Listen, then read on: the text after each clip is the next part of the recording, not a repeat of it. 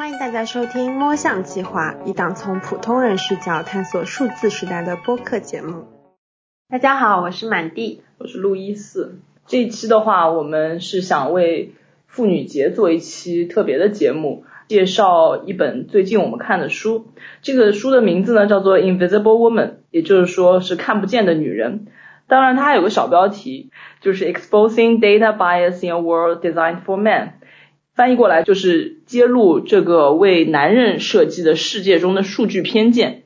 这本书现在还没有简体中文的翻译版，但是有一个繁体中文的翻译版。在繁体中文翻译版里，它的标题被翻译成“被隐形的女性”，从各式数据看女性受到的不公正对待。消弭生活、职场、设计、医疗中的各种歧视。其实我没有把整本书读完，嗯，但是就差不多看了每章前面的一些内容。至少这样看的话，我觉得繁体版这个翻译已经差不多把整本书的内容都点到了。我其实是去年把这本书完整的读过一遍，然后今年的话是推荐给了你，然后为了做这期节目也重新稍微翻了一翻。第一遍看下来的时候。其实还会有蛮多惊讶的东西，但第二遍的话，相对来说，其实很多东西我感觉读的时候就可以已经可以略过了，因为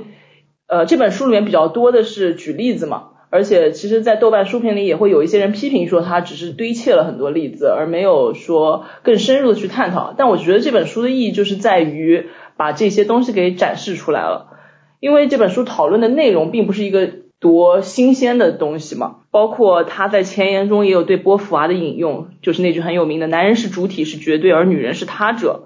这本书的主要内容就是把这个长久存在的问题，用一个可能比较当代的一种特殊的表现形式在展示。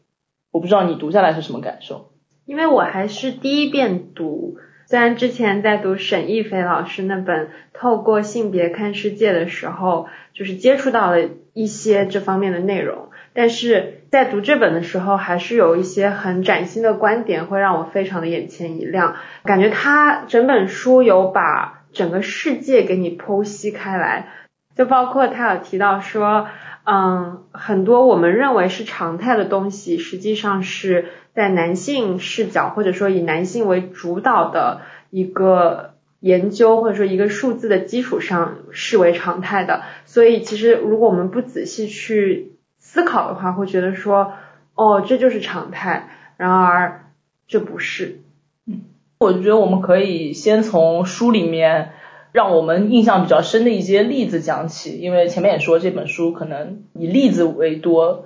嗯。我印象比较深的是，很多人会认为男性的工作受工伤会比较严重，但实际上很多女性的工作所受到的工伤是被。群体忽视的，比如大家都会觉得在美甲店里面工作是一件很不需要任何体力，并且很安全、很舒适的一个工作。但其实研究就表明，在美甲店里面工作，因为那里的化学物质的影响，导致其实在那里工作的女性得某种癌症的比率好像是增高的。然后，而且因为那个癌症是在皮肤层面的癌症，而不是说伤及到内脏或者说是器官，所以反而在这些地方。是被忽视的，就大家会觉得说，哦，你只是在美甲店工作而已，你能跟在煤矿工作的人相比吗？所以大家就会觉得说，女性的工作往往都是会比男性更安全的。对，那个的背景就是说，很多其他的，比如说化工行业等等一些以男性劳动力为主的行业，他们有非常详细的这个对于化学物质剂量的一个标准。而美甲这类以女性为主的行业，他们的安全标准其实是没有一个明确的制定，或者没有人去注意到这件事情的。在我们生活当中很常见的一种现象，就是女性相比于男性来讲，在工作环境当中。受到的限制会比较多，因为她需要承担生育和家务劳作这两方面的内容。这只是整体上而言，不排除这中间有很多反例。也就是说，因为女性要承担这些家务、这些生育的事情，所以他们在工作当中是没有办法像男性一样投入全职的时间，而当今社会对于一个好员工的标准之一，就是说你一定要非常全情的投入这份工作。比如说已婚的男性，他可能有一个全职的妇女在家里为他照顾好整个家事，所以他可以全职的去投入这份工作。而如果一个已婚的女性在同样的一个职场上，她她应该不太可能有一个或者一个全职的老公在家里帮她料理这些事情。也就是说，她同时需要承担家务跟工作两方面的。事情，因此他很可能不会被认为是一个称职的员工，因此他得到的晋升的机会、加薪的机会就会相对于同级别的男性来讲会比较少，尤其是在一些不太重视这种女性福利的公司，他可能会更加受到这方面的劣势。对我印象比较深的是，作者还举了一个日本的例子。日本的公司文化好像就是说，期待员工下了班以后还要在同事之间去进行一些 social，一起去那个小酒馆喝酒啊、吃饭这样子。这对于有家庭的女员工来说，其实是一个比较困难的事情，因为公司可能期待你是有这样一套行为，但是同时你作为一个已婚的女性。社会甚至家庭会对你有另外一套期待，那就是期待你下了班以后能赶紧去做饭，然后把家里弄得干干净净的，等等等等。所以这两套体系是冲突的，就会发现像日本，它确实是女性的劳动率会比较低一点，特别是已婚的女性会比未婚的女性低上一大截。对，而且这种事情可能不仅仅会发生在商业公司的办公室里，就哪怕。嗯，大家所认为的象牙塔里面也可能会有类似的情况。嗯，这本书里就有提到，因为女性学者她能够投入科研的时间会相对而言比较少，就是因为她有家庭的责任这些的，所以她没有办法能够像男性一样投入更多的时间在工作里，因此她的职位等级可能会比男性要低，以及她。的 paper 等等，可能就没有办法受到同等的重视，因此也更少的人会去引用这些女性研究者写的 paper，因为有更少的人在引用它，所以导致他们在这个研究领域的声望会更差一些，然后这会成为一个滚雪球的效应，就导致越来越少的女性研究者会在这些研究领域里面崭露头角，相比于男性来讲。对工作环境，其实我另外还有个印象特别深的例子，呃，这是一个看上去无伤大雅的问题，但是其实因为我们在美国也实习或者工作过一小段时间，所以对那个也有了解。就是在美国办公室里会有一个所谓的标准温度，这个温度呢，在夏天的时候，你就会看到非常奇怪的两个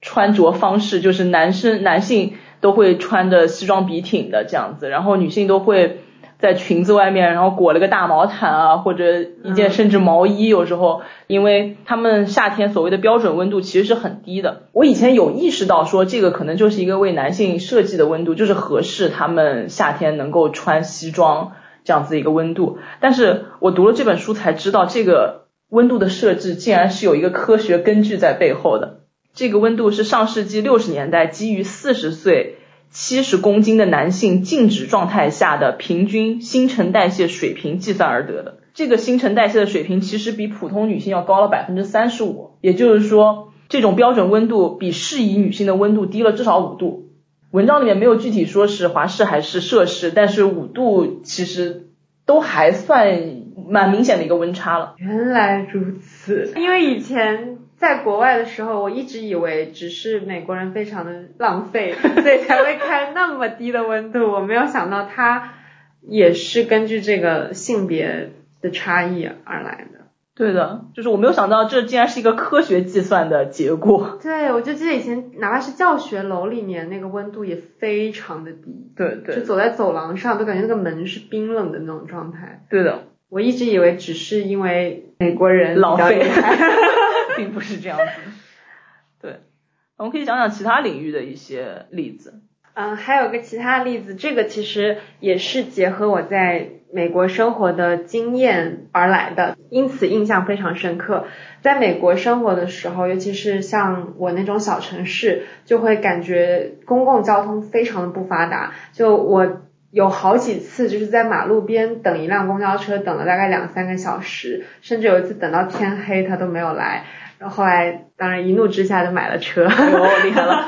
嗯，但是后来读到这本书才知道，原来一个家庭如果只有一辆车的情况，这辆车通常都会给有固定工作以及通勤时间的男性使用，而女性可能往往会更依赖于交通工具，因为女性她的目的地会非常多样，比如说她需要去干洗店拿衣服，去 grocery store 买东西，呃，去学校送小孩等等。他不仅需要去的地方各种各样，而且他可能全天可能有五六个小时都是在来来回回来来回回。而男性他虽然说只是上下班可能两趟这样子，但是他却可以拥有汽车。这本书里提到说，一些市政府在做规划的时候，他可能会更优先考虑到这个道路建设，而不是先投资这个公共交通。所以在这种情况下，哪怕你乍一看觉得哦，我只是想要多建道路交通而已，这个事情是很客观的。但是你仔细想一下，就会发现它也是有一个性别差异的数据的缺失，导致政市政府在做这方面的判断的时候，它并没有考虑到两性的差异。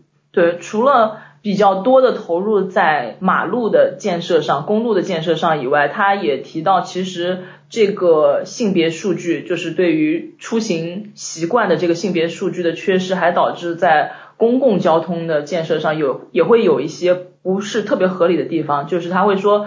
可能以西方城市为主吧，但是很多西方城市里面，它的公共交通的建设是一个蜘蛛网状的，它是一个单中心的状态，然后从一个中心往四面八方走的话，其实是很方便的。但是你如果要在非中心的地带互相连接的话，其实是反而要倒很多车，比如说它可能要倒到市中心，然后再绕出来这样子。其实这也是不太符合前面说的可能女性，特别是家庭妇女的一个出行方式的。嗯，这本书的作者还提到了一串让我印象很深刻的例子，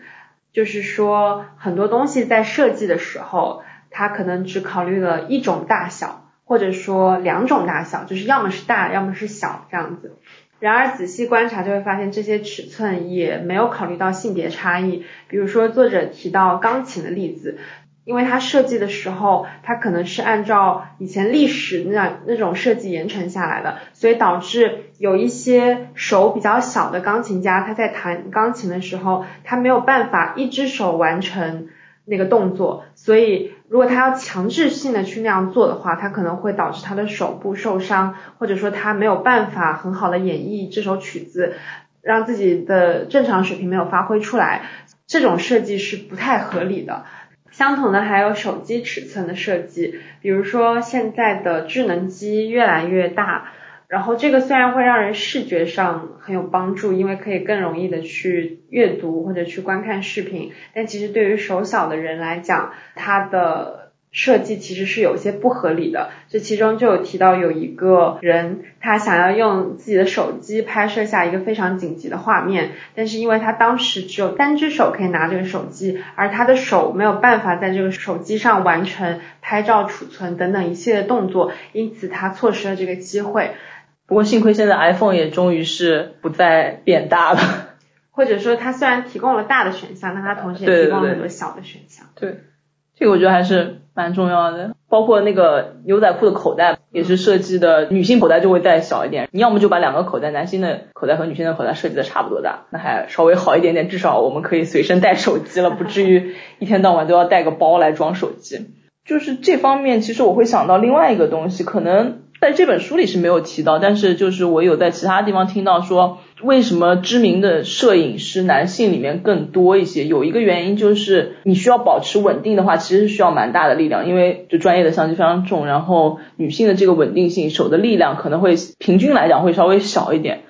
所以这个可能部分也导致了特别好的女性摄影师会相对来说少一点。对你这样一讲，就让我想到之前我在写某篇文章的时候，就会有人反驳说。那女性当然不能做体力重的活呀，女性本来就比较弱，所以她不能去做这个，所以因此男性在这个行业比较厉害，那不是很自然的规律吗？但其实就有人反驳到说，按照现代社会进程，应该说在这种工序跟这种工具的设计上要更符合性别差异，不是说女性不能去做这件事情，而是因为你本身这个工具或者说你这个东西设计的就是给男性做的，你其实可以避免到很多。或者说稍微减轻到这种体力重的东西，让更多的女性可以去做这件事情，而不是说一味的怪罪说因为你女性承担不了这个体力，所以男性才可以占领这个行业是正常的，就是这个道理是不对的。对，就是之前不是也火过一个视频，就是有一种设计的一个什么工具，就是可以帮外卖小哥一次拿下很多的那个嘛。那你既然可以给外卖小哥配这种工具的话，那你给在相对重体力行业的女性也可以配备这种工具嘛？都这个年代了，这种工具真的想设计的话，我觉得根本不是一个困难，只是说大家有没有想到要去做这种工具而已。对的，像是我们前面提到的那些物品可能还好一些，我觉得比较可怕的是，其实在个人防护设备，就是 PPE 上设计也存在着上述的问题吧。其实先想提到的就是之前疫情期间就有看到过很多类似的报道，说因为大部分的防护服都是比较大的尺寸，然后女性医护人员，特别是一些比较娇小的女性医护人员，她们穿的时候就需要用胶带把一些部分给贴起来，这样就会导致防护服本身就已经很不透气了，粘上胶带之后，整个人就会更加的不适，而且甚至。严重的时候，它会导致呼吸不畅，就是真的会给医护人员造成某种程度上的生命危险。嗯，我觉得这还是蛮严重的一个设计缺陷吧。因为女性不是一个等比缩小的男性，比如说除了女性有胸这件事情以外，还有同高的男性、女性相比的话，女性的手更小、脚更窄，其实都不是做一个等比缩小的设计就 OK 的。对，然后相同的例子包括，比如说在工厂的那种机械操作中。过大的手套就可能会被机器带到，然后造成生命危险。然后很多手套它在设计的时候，可能往往会考虑的是男性手掌的大小，或者说可能只有大小这两种尺寸，就它的尺寸非常不多样，所以导致这种危险情况也常有发生。嗯，包括书里还举到的一个例子是针对英国的应急服务机构里的一个调查。应急服务机构呢，就比如说有警察局或者急救中心，他就会发现说，有百分之九十五的女性雇员都觉得他们的防护设备是影响到工作了，而不是说有能好好的保护到他们。我觉得这些都是我们现在知道了以后会觉得怎么会有这样的事情的那种，但是这些东西就一直存在了很多年，包括在疫情期间的救援物资里，也是被人发现缺少了很多卫生巾的供给。类似的例子都会让人觉得挺寒心的，就是女性在这件整个紧急救援当中的角色是缺失的。她为了能够履行她的职责，她就必须抛弃掉她所有的性别特征，要变成大家所认为的普遍的这种人，也就是男性。所以她要剃掉头发，所以救援物资里没有考虑到她的特殊时期等等，所以这些都是看不见的女人的这种体现。对，另外让我印象很深的一些例子也都是跟安全相关的，可能是因为提到生命，我会觉得这是一个很值得重视，也应该要被重视的话题。但是没有想到还存在着这么多问题，比如说汽车的安全测试里，其实好像在大部分时候还是用的是男性假人做实验，这样导致的结果就是，就相比较男性而言的话。女性在事故中受重伤的概率要再多百分之四十七，然后死亡的概率要再多百分之十七，而且现在的安全带对于很多孕期后期的孕妇来讲也是不合适的，所以这如果真的出了问题，甚至都不止涉及了一条生命。你讲的那个孕妇，要让我想到另一个案例，就是他有提到有一个女性，她新开一家公司，那家公司是。嗯，专门给那种生完孩子之后胀奶的孕妇去挤奶的那种产品，然后他希望能在硅谷找到投资人，对，找到 VC，就是风险投资人。然后他当时就是说自己在一屋子男风险投资人前面做这个 presentation，结果嗯那些男投资人搜了之后发现，哎，都是这种挤奶啊、胀奶啊这种有一些。从某些人看来，有一些情色暗示的这种图，然后他们就会觉得这个东西很恶心、很情色，他们不想要去投资，但他们根本都没有意识到这件事情其实是非常需要被重视的，尤其是在那种很希望在怀孕之后回归职场的女性来讲，她们能够在一个好的环境里迅速做完。嗯，挤奶这件事情可以同时保证他们工作不受到阻碍，并且婴儿也可以遵照医生的嘱咐进行母乳喂养，这件事情是非常重要的。但是这些男投资人就不会意识到，而因为往往风险投资人都是男性，所以这种产品就会获得投资的概率就会变得很小。对，就是这些的话，可能涉及到一些比较精英的人士。有时候我们会觉得，其实他们受过很好的教育，他们应该有更好的性别意识，也会更尊重女性。你真的很难想象说这些话会从这些硅谷大佬或者说风投大佬的嘴里说出来。啊，另外在政治领域也是如此。有一个国际组织的调查就发现说，百分之六十六的女性议员都被人说过一些非常厌女的话语，比如说。可能有一个女性议员，她是比较支持移民政策的，就会被反对这项政策的议员说，你可能只有被强暴了，你才会意识到这些移民都来干了些什么。之类的话，这其实是甚至有一点点威胁的性质在里面了。我发散的讲一下，就这种厌女的情绪，也是我在那本沈一菲老师那本书里有读到一个让我突然开窍的一个观点，嗯，就是他说。比如文科、理科这两件事情本身是没有什么差异的，嗯，就是它就是两种科目而已。但是因为很多女性，因为她天生或者说她的爱好，她会选择文科，而更多的男性选择理科，所以慢慢慢慢慢慢导致大家会觉得文科没有理科那么好，或者说文科没有理科那么实干等等。很多时候很客观的两样东西。因为女性在一边占领了大多数，所以导致那件事情被大家看扁了，大家就觉得这个东西不重要。就比如说像客服这个工作，其实没什么，但是因为很多女性都去做客服，所以渐渐渐渐大家会有一个刻板印象，就是觉得客服这个工作很随意，什么人都能做，这也是一种社会的一种厌女情绪的一种表现吧。嗯。其实书里还有很多其他很经典的案例，我们今天就稍微的点一下这些案例。但在读这本书的时候，你还有没有其他的一些想法或者一些发散的启发呢？就是其实我们刚刚举了很多数据的例子嘛，就是很多的调查会显示说男女平等在某些领域还没有做到，它的差距到底有多大？但是里面其实书里也有提到一些，就是说在很多。领域里面，我们根本就不知道这个男女差距有多大，而且我觉得这件事情可能在国内是会更为严重的，因为我们在其实不仅是男女两性这方面的数据不足，就是很多方面的数据都不足，而数据不足的话，其实很难去论证一个问题，特别是现在做什么事情都要基于证据，都要基于数据，这其实会。让人觉得更无力一些。让我想到的就是去年的月经贫困，有很多人分享了自己的例子，自己的家庭条件可能也不是特别好，所以他们小时候会用了一些其他的方式来应对例假时候的经血啊等等。但是我有去稍微查一下资料，就是根本就不知道全国有多少的女生要经历这样的事情。可能搜到的唯一一个相关的，就是有一个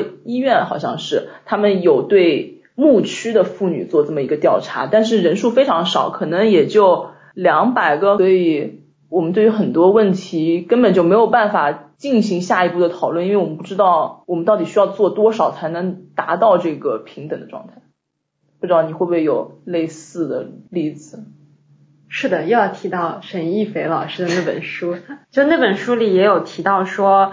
就是学术研究在我们看来已经是这个社会上很公正。很不偏颇的东西，但是实际上，因为长期以来在科研学术领域都是男性作为主导，所以是由这些人发起的议题、发起的研究方向等等，所以女性角色在这些研究里面往往他们是没有什么作用的，因此很多女性相关的议题是没有人去研究的。就比如说像你讲到的，像月经贫困这件事情，发现根本就没有数据，可能还有很多很多其他事情，都是没有在性别这方面做出平等的一些研究和一些探讨。那我们也可以聊一下，为什么需要有更多的女性站在一个决策者或一个更高层的位置，才能够使这个社会更好的去看待这个性别差异呢？因为我觉得读下来会有一个很大的感受，就是比实证收集数据更困难的是培养同理心。嗯，其实我觉得这两年应该是有越来越多的男性有这个性别意识了，他们也会尊重女性，尊重女性的想法。但是同理心这件事情真的很困难，我就特别想举个最近其实我自己身边碰到的例子，因为我在做一个关于男女厕所这个坑位不同的这件事情，就是大家其实平时也会看到很多，呃，比如说到景点旅游的时候。男厕所门口空无一人，女厕所门口那个队伍可以排到二三十个人，甚至更长。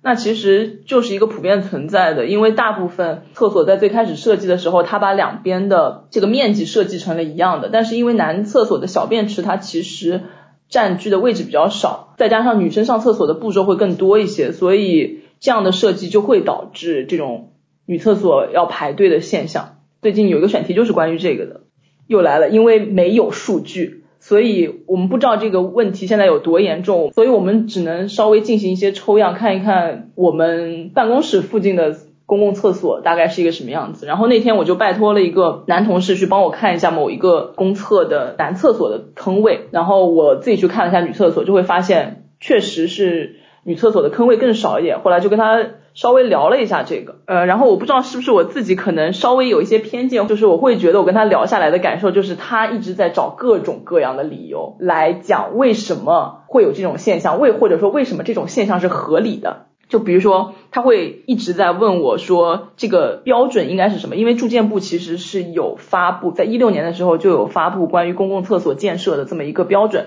里面也提到说男女厕所坑位的比例应该是多少多少。他开始就是一直在跟我让我澄清这件事情应该是怎么样的一个政策，然后当这些政策我已经跟他讲的非常清楚，并且明显的说明我们去看的那个公厕就是不符合这个政策了，他就会开始问我说，那我们去的那个厕所是不是因为是一个老的标准？那这个新的标准是什么时候出来的？那我跟他说是一六年，哪怕是上海的话也是一七年，就是很多年前了，说实话。然后呢？他就说了一句稍稍有些激怒我的话，我感觉扩建挺难的。他可能是由衷的在表达对于扩建的困扰。对，毕竟我们这么一个基建大国，所有的时间都要花在建路建楼上，哪有时间建厕所呢？对吧？就是我其实真的没有要批判他的意思，因为这个同事我跟他关系也很好，我也了解他是一个非常尊重女生的人，所以他。他真的可能是由衷的在感感慨这件事情，也许没有那么容易，但我当时真的有一点想怼了，我后面只能说一句，说硬憋着不是更难？真的在上厕所这件事情上，我觉得能跟女生有同理心的，可能就是拼多多的男员工吧。嗯，就他这个反应会让我有点想到以前在美国的时候，就是那个时候我们上了一节课叫做跨文化新闻，那节课是第一次。向我介绍了种族、性别啊这些问题，但那个时候我其实对种族这个问题的印象更深刻，所以我就有去问白人的好朋友，我就问他们说，哎，嗯，现在美国的种族歧视还很严重吗？然后那个白人朋友她也是属于很好的女生，因为她像对我这种外国人，她也非常 nice，也会比如说邀请我去她家玩啊或者什么的，然后她就会说。其实没有，他觉我觉得现在美国社会已经很好了，像我们都没有带有差异去看他们，但是他们却还一直这样很激烈的要求，让我觉得非常的费解。所以我觉得白人站在他们的角度去看这种种族问题，和男性站在他们的角度去看这种性别比例问题的态度，我觉得是还蛮类比的，对我而言。因为他们缺乏这种同理心，也不是说他们的错或者怎么样啊，这种每个人他的教育背景等等这些是有差异的，所以他会由衷的认为，我觉得这个社会已经没有这个问题了，我不理解为什么对面那一方的反应要这么激烈。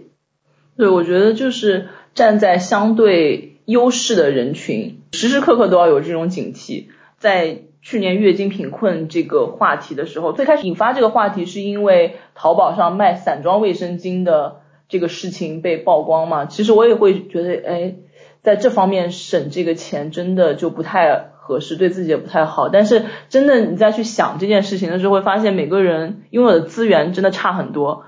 那完全让我们去理解跟我们背景不同的人，其实是一件特别困难的事情。一个相对简单一点，避免因为这种背景不同而造成歧视。的一个办法就是让他们更多的发出声音。那我们也好好的去听听跟我不同的人发出的声音，我觉得才是比较重要的。对对，就感觉在这种问题上，不仅仅局局限于性别这个问题啊，就是很多这种有两面的这种问题上，我觉得。嗯，占优势的那一方，或者说哪怕是占主流的那一方，都应该更加宽容的去对待另一方的意见，哪怕说他们表达的方式比较的激烈，比较的所谓的极端，